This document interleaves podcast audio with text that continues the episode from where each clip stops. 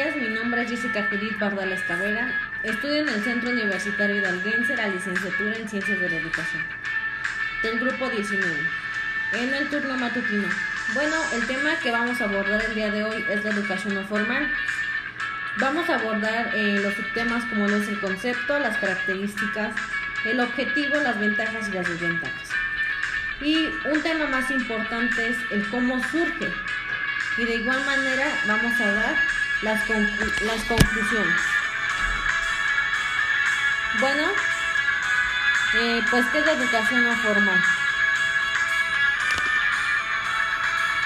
La educación no formal es un conjunto de actividades que se aprenden eh, y que hacen referencia a programas que no están dentro del sistema educativo.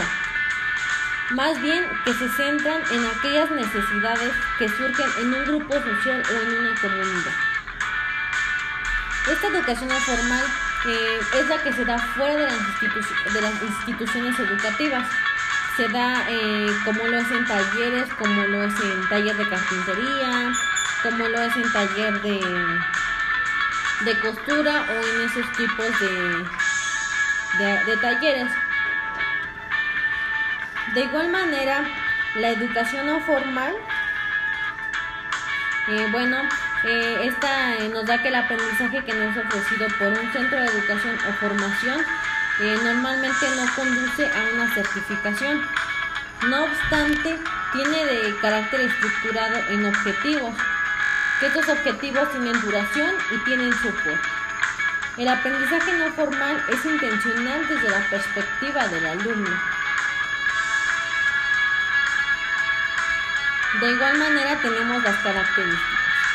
Bueno, una de sus características es que no se limita a lugares o tiempos, de programación específicos como lo es la educación formal. Otra característica es que puede proveerse de una forma muy flexible y dinámica.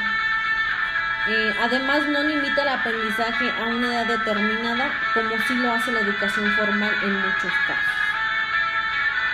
Eh, como lo es en primaria, que en primaria solamente pueden entrar niños de 6 a 12 años. Y esta educación no formal eh, pues no respeta como quedades ahí puedes tomar los talleres desde la edad que tú quieras para que tú puedas tener eh, pues puedas tener un negocio cuando seas grande o puedas eh, incrementar tu nivel de aprendizaje de algunas cosas. De igual manera son actividades educativas que se realizan fuera de la estructura formal del sistema otra característica es que se imparte eh, cierto tiempo de aprendizaje a determinados subgrupos de la población, ya que pueden ser tanto como niños como adultos. Bueno, eh, algunos objetivos de la educación no formal es que tiene transmisión de conocimientos básicos y habilidades. Eh, otro objetivo es que modifica las condiciones de vida. Eh, otro es que concientiza eh, los procesos educativos para operar el cambio social. Y bueno, uno que es importante es que crea programas educativos que propician actitudes, valores, competencias y formas de organización social, ya que estos son capaces de operar en el cambio y así atienden las necesidades existentes. Bueno, eh, una de sus ventajas es que tiene un amplio rango de actividades importantes para la educación, ya que este se, se encuentra fuera del marco institucional o formal.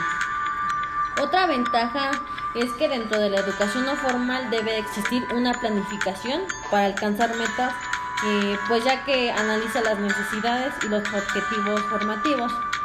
Eh, tiene contenidos, métodos y técnicas tiene resultados didácticos y tiene una evolución.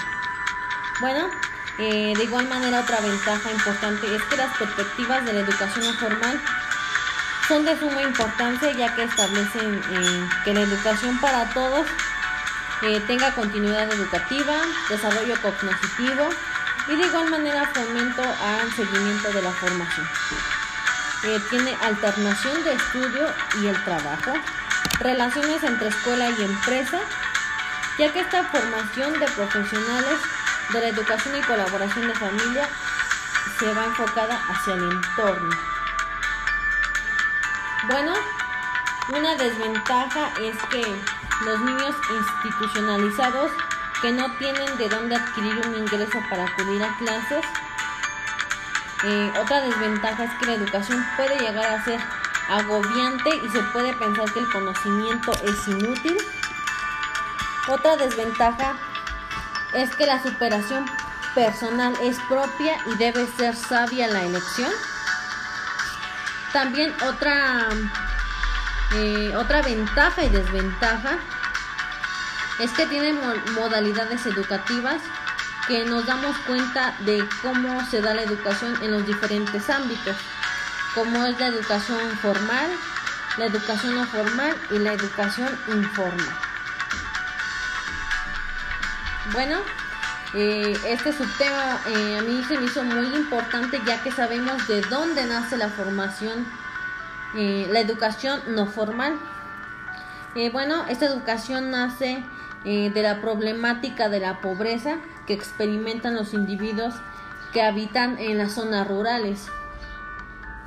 Ya que como sabemos que no todos los humanos eh, pues tienen derecho a, a la educación, bueno, eh, sí tienen derecho a la educación, pero no tienen la solvencia económica para entrar a un sistema educativo formal.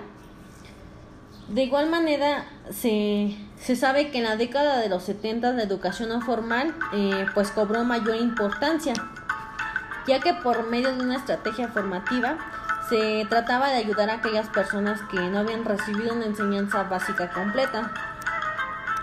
Eh, se les enseñaba para alfabetizar y pues no, no siguieran así como, como lo eran analfabetas y pudieran salir adelante con, con lo que se les había enseñado.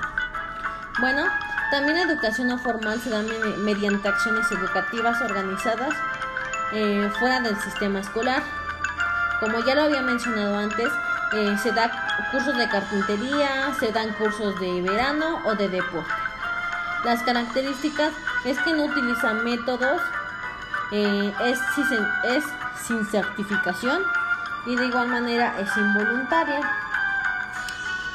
Y bueno, pues mis conclusiones es que eh, esta educación es aquella que hace referencia a los programas que no están dentro del sistema educativo, más bien que están centrados en aquellas necesidades que surgen de un grupo social o una comunidad. Eh, pues estos son muy importantes ya que como sabemos de donde obtenemos eh, todos los conocimientos y los aprendizajes de estos tipos de educación eh, que se imparten lo que es educación básica o en los niveles educativos en la sociedad o en acciones educativas.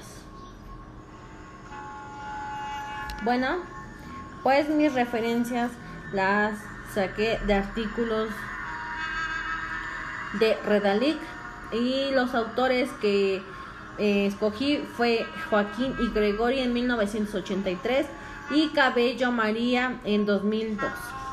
Bueno, esto fue todo por mi tema, educación no formal. Nos vemos en la próxima, gracias.